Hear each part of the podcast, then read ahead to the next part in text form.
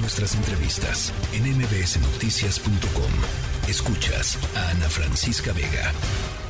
Y ya les adelantábamos al inicio de la tercera emisión de MBS Noticias. Hay que entrarle a este tema de las mañaneras y cuántas falsedades o cosas dichas por el presidente Andrés Manuel López Obrador en este en estas eh, conferencias son poco comprobables o poco verificables. Para hablar de este tema, saludo con mucho gusto a Luis Estrada, él es director general de SPIN y analista político. Luis, buenas tardes, ¿cómo estás?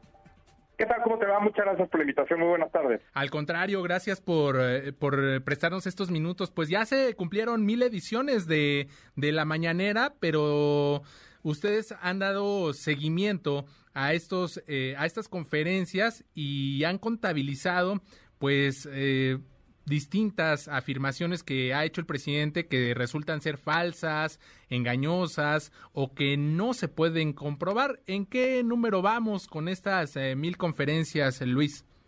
Mira, el último dato que tenemos actualizado vamos a confirmarlo la próxima semana. Sí. Pero el dato más actualizado es del 31 de agosto y van 86.917.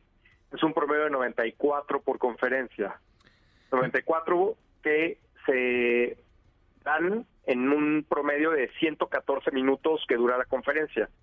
Es decir, si quitamos todo lo que dicen otros reporteros, todo lo que dicen otros secretarias o secretarios del gabinete, yo te diría que prácticamente todo lo que dice el presidente es falso, engañoso o no se puede probar. Ese es el contenido de las conferencias hoy, al cumplirse las mil emisiones, que por supuesto son más que todos los presidentes de Estados Unidos juntos, más todos los presidentes de Estado de, México juntos, de Estados Unidos y de México juntos, no suman mil conferencias de prensa.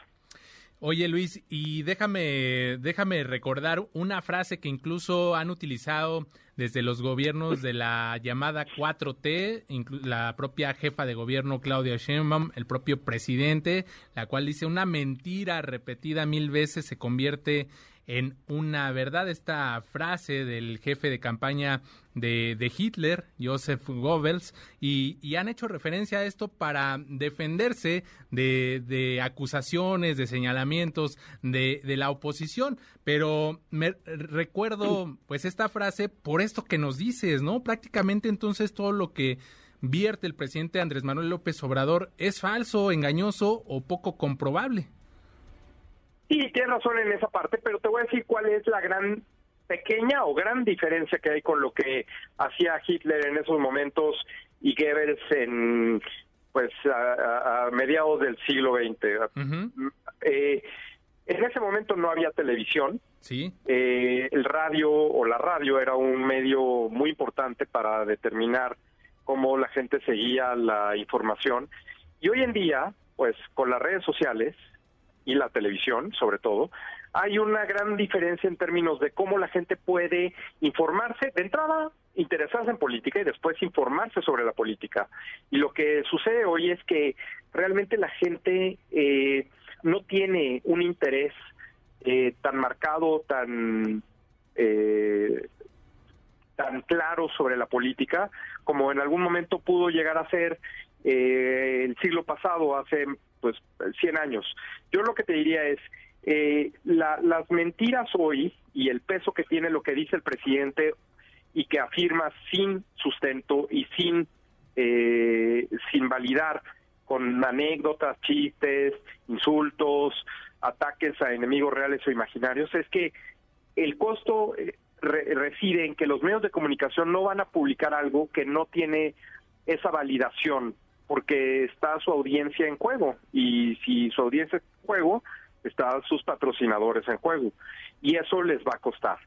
Si publican algo como por ejemplo cuando dice el presidente que ya se acabó la corrupción y se acompañó lo blanco, bueno, pues ahí hay un costo de decir, bueno, esto no es cierto, cómo se verifica y evidentemente eso hace que las audiencias le pierdan credibilidad en los medios que publican algo así. Así que cuando el presidente habla tanto sin sustentarse, sin validar, sin comprobarse, quien más se hace daño en todo esto es el propio presidente y su gobierno, porque ahí pierden una gran oportunidad de realmente comunicar. Es por ello que el presidente se frustra de que los medios de comunicación no publiquen lo que él dice en las conferencias, claramente porque no tiene sustento, y es por ello también la razón principal por la cual los ataca con tal de desacreditar lo que ellos publican. Luis, pero sin duda es un ejercicio interesante debido a que si bien él trata de, entablar un, canal de comunicación para posicionar situaciones, temas que él desea, pues sigue marcando esta, es, esta pauta y, y, hay que estar atentos, ¿no? También como medios de comunicación, ya mm, leía por ahí una columna donde pues se entrevistaban a algunos reporteros que cubren las mañaneras y cómo estas conferencias han cambiado su vida porque tienen que estar sí o sí atentos al desarrollo de estos ejercicios de comunicación porque ahí el presidente de repente se le ocurre dar una instrucción a sus funcionarios, se le ocurre alguna cuestión y, y en el tema informativo pues se tiene que que salir. Entonces, sigue manejando, es interesante, ¿no? Ya lo decías, por una parte no se no se publica prácticamente todo lo que dice, pero sí hay que estar atentos a nuevas situaciones que pues se le han ocurrido en, en estas mañaneras al presidente.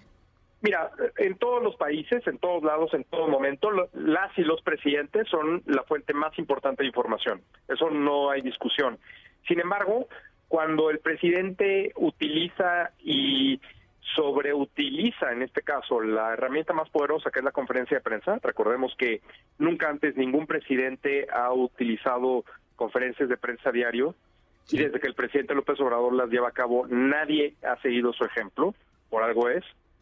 Aquí el asunto es que el costo que tiene que el presidente esté saliendo todos los días sin que eh, pueda realmente eh, eh, posicionar un tema. Hay quienes dicen es que pone la agenda, no.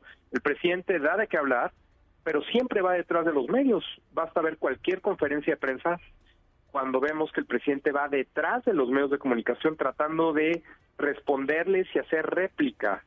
Si realmente el presidente fuera delante de los medios, entonces llevaría el control de la agenda y eso no sucede así. Todo esto está documentado no solo en la columna que publiqué hoy en el Universal, sobre las mil mañaneras, sino también en el libro que publiqué desde abril, El Imperio de los Otros Datos, de Editorial Grijalvo, que va en su segunda reimpresión y que explica con detalle cuál es la metodología que utilizamos para analizar todo este tema sobre cuál es el impacto real de la conferencia. Lo que nosotros vemos es que entre los seguidores del presidente cada vez menos lo ven, menos del 1% de los seguidores de Facebook. El presidente dice que lo dice que lo ven millones de personas, pero nunca han probado rating, share ni nada.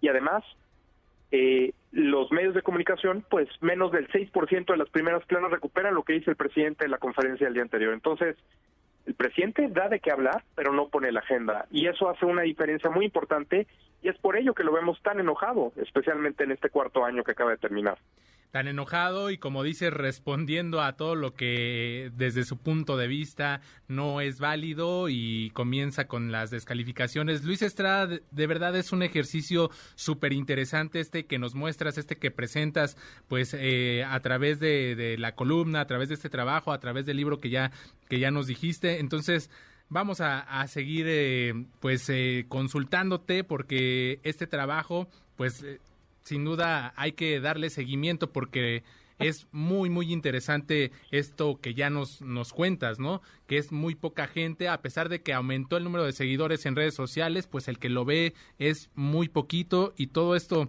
de las falsedades y de la agenda que intenta pues eh, poner, pero que finalmente los medios pues están en otros asuntos. Muchísimas gracias, Luis. Al contrario, gracias a ti, muchas gracias por la invitación. Muy buenas tardes. Buenas tardes, un abrazo. La tercera de MBS Noticias.